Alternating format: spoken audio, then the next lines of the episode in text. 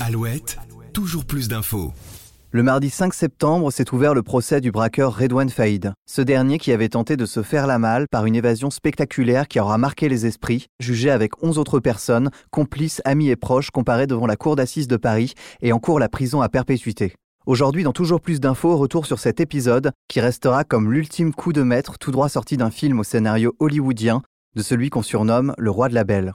Nous sommes le matin du 1er juillet 2018 et la chaleur lèche les murs de béton de la prison de Réau en Seine-et-Marne. Derrière les barreaux, Redouane Faïd, braqueur multirécidiviste de 46 ans, ronge son frein.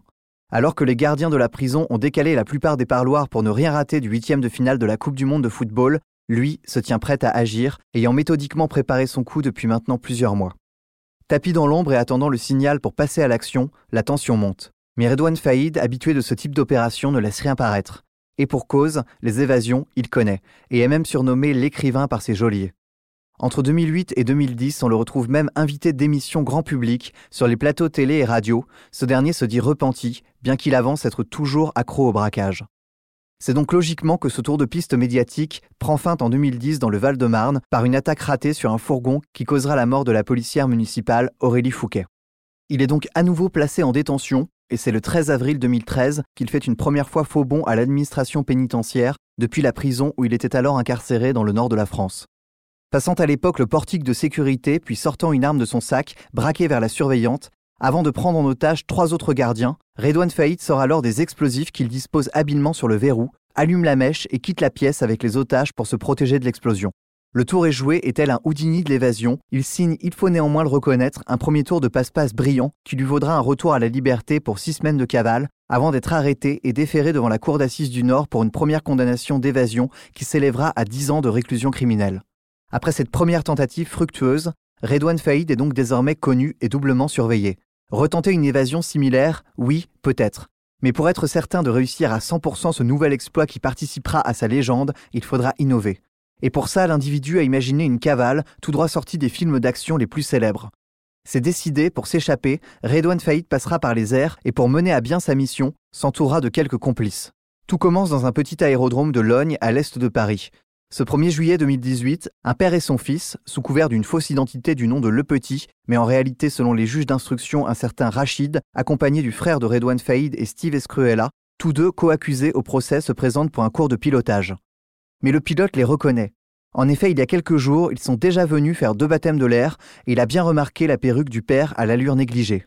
Mais Stéphane Buy, malgré ses quelques doutes, fait pourtant décoller l'Alouette 2, un petit hélicoptère de tourisme 5 places. Quelques minutes plus tard, les passagers ont une envie pressante et demandent l'autorisation de se poser. Mais quand l'appareil redécolle, le pilote a un pistolet braqué sur sa tempe, et ses passagers lui ordonnent de rejoindre immédiatement la prison de Réau par les airs, sans quoi ils s'en prendront à sa famille. Manu Militari, le pilote s'exécute et l'hélico redécolle avant de stopper à nouveau sa course pour une halte en chemin où un troisième complice monte à bord, l'un des neveux de Redouane Faïd, Isaac Erizi. Le vol n'a désormais plus rien de touristique, mais tout d'un commando préparé de longs mois à l'avance et dont l'objectif est simple, aller libérer le détenu, et ce, quoi qu'il en coûte. Il est 11h18 quand l'appareil effectue un vol stationnaire à environ un mètre du sol, dans la cour du centre pénitentiaire, alors dépourvu de filins. Le surveillant posté dans le Mirador a à peine le temps de voir deux hommes cagoulés et armés de fusils d'assaut sauter de l'appareil qu'un fumigène est lancé pour l'aveugler. Mission accomplie, le garde de la prison, embrumé par l'objet pyrotechnique, ne voit plus clair. Pourtant, derrière l'écran de fumée, à 11h21, une première porte est découpée à la scie sauteuse et l'un des deux complices s'engouffre dans le couloir des parloirs, découpe deux autres portes et finit par libérer Redouane Faïd. À quelques mètres de là, ironie du sort, Antonio Ferrara, autre grande figure du banditisme français, se trouve lui au parloir de la prison. Peut-être était-il déjà au courant de la scène surréaliste qui prend alors place dans la cour de la prison. Toujours est-il que la mission est un succès, et à 11h28, Redouane Faïd sort de la prison devant des gardiens abasourdis par le calme et l'aisance dont il fait preuve, s'offrant même le luxe de lancer Je ne suis ni un terroriste, ni un criminel, en montant à bord de l'hélicoptère. Stéphane Buy, toujours pilote à son insu et au pistolet braqué sur lui, demeure sous la menace de cette bande organisée. Il atterrit à Gonesse dans le Val d'Oise, sur un petit chemin juxtant une route départementale.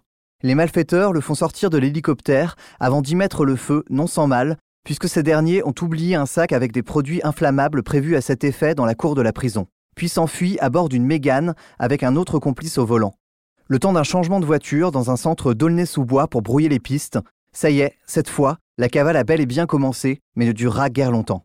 Car si Redouane Faïd peut se montrer fin stratège quand il s'agit de monter un plan pour s'évader, il se montre beaucoup moins prévoyant pour organiser ses diverses cavales. Pas une seule jusqu'à présent n'aura duré très longtemps, et début octobre, il est réveillé à 4 heures du matin dans un immeuble de Creil par les policiers du RAID, capture qui mettra fin à la traque.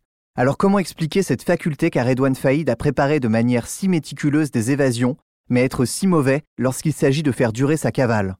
Selon Jean-François Mogard, ancien commandant de la BRB, Redouane Faïd, qui a avoué être fan des films de gangsters, vit un peu sa vie comme dans ces derniers. Ce qui l'intéresse, c'est l'adrénaline. C'est comme ça qu'on peut expliquer la sophistication dont il fait preuve pour l'évasion, mais aussi son manque de préparation quand il se retrouve en cavale. Nul doute que cette fois-ci, l'homme de 51 ans, qui sera d'ailleurs potentiellement libérable en 2046, devrait subir une protection encore plus renforcée. Mais peut-être se dit-il, jamais 203 Cela sera désormais à la justice de tout faire pour donner tort au fameux dicton. C'était l'histoire de Redouane Faïd, retracée dans toujours plus d'infos. Je vous retrouve demain pour un nouvel épisode de votre podcast quotidien. D'ici là, prenez soin de vous et à très vite. Toujours plus d'infos, le podcast de la rédaction d'Alouette qui va plus loin.